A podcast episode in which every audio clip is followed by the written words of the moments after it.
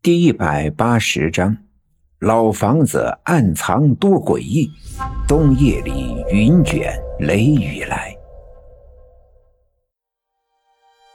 不管这世界上发生了什么，我们总是无法阻止时间的前进。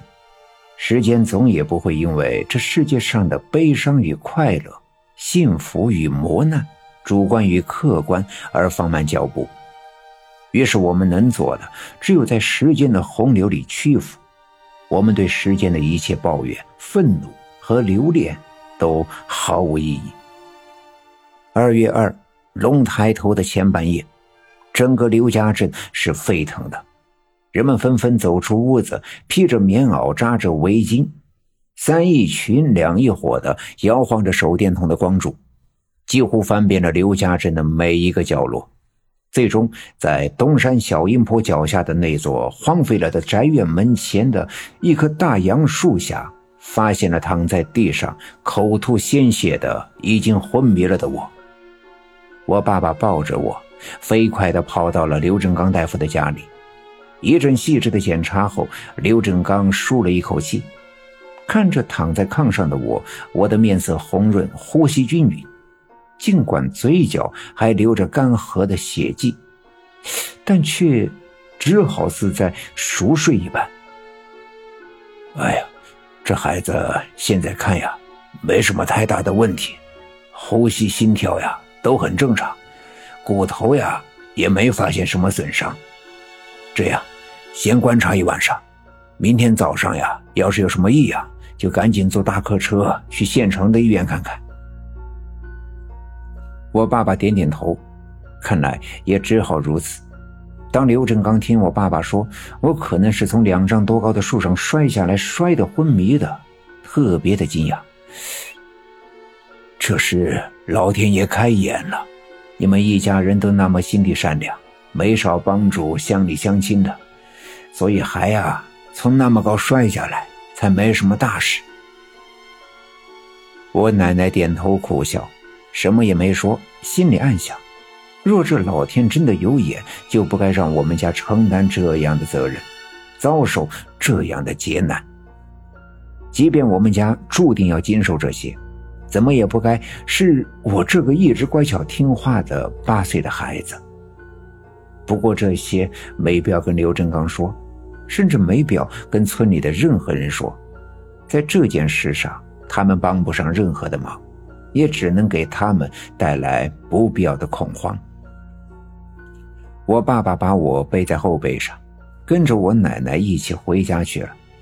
奶奶在炕上铺好了被褥，把我放在了被窝里，我便呼呼的睡。可这一夜，我的家人却谁都没睡着。奶奶大半夜的拿着几炷香去戏园子里给三太奶烧香。祈求三太奶保佑我能平安的醒来。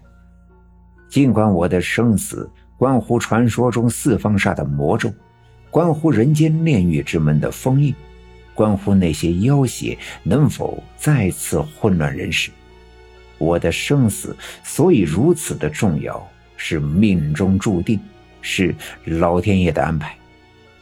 但此刻，在我奶奶以及所有家人的心里。这都不重要。此刻，我只是他们心中那个活泼可爱的孩子，他们的骨肉亲人。他们永远不想失去我，永远不希望我承受任何的磨难。如果老天真的开眼，他们宁愿交换，用他们的生命去交换。没人知道昨晚到底发生了什么。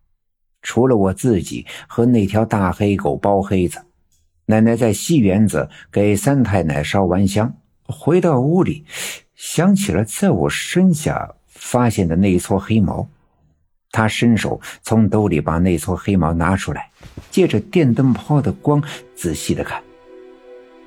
我奶奶想起了，找到我之前听到的那一阵狗叫声。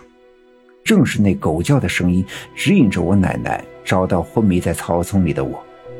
那么这撮毛会不会就是那条狗的毛？如果是这样，那么为什么会出现在我的身下？当然，我奶奶知道，昨晚的那声狗叫声绝对不寻常，因为当时从身边的人们的表情可以看出，那狗叫声只有自己能听见。又发现我身体下面的狗毛，再加上我身上那根断了的树枝，以及我爸爸用手电筒照射的时候树冠上那个鲜艳的断茬，这一切的细节让我奶奶陷入了思考。难道是我从那树上掉了下来，被一条大黑狗接住，并垫在了下面？这样才能解释。为什么我从那么高的地方摔下来，却毫发无损，并且身下还有一撮狗毛？如果真的是这样，那条大黑狗到底在哪？是生是死？而这一切，又与昨天地质队的工人们抓到的那条大蛇又有什么关联？那条蛇到底是哪一路的神仙？想到这个，我奶奶再也坐不住了，抬头招呼我爸爸：“老二，跟我走，咱俩再去一趟东山下面的院子。”我爸爸正皱着眉头坐在炕边上，看着呼呼的熟睡的我。听奶奶这么一说，赶紧站起身，拎起棉衣。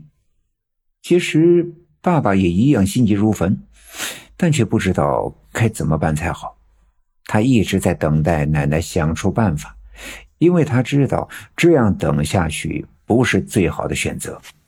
我奶奶也穿鞋下地，披上棉袄，跟我爸爸一起走出了我们家的院子。其实，我奶奶也不知道去小阴坡山下的那座宅院能发现什么，更不知道这对昏睡不醒的我有什么帮助。但整件事情发生在那里。而且十分的离奇，我奶奶相信这不是简单的因为淘气从树上摔落下来，这一定不是一件寻常的事，一定是有某种力量在作用。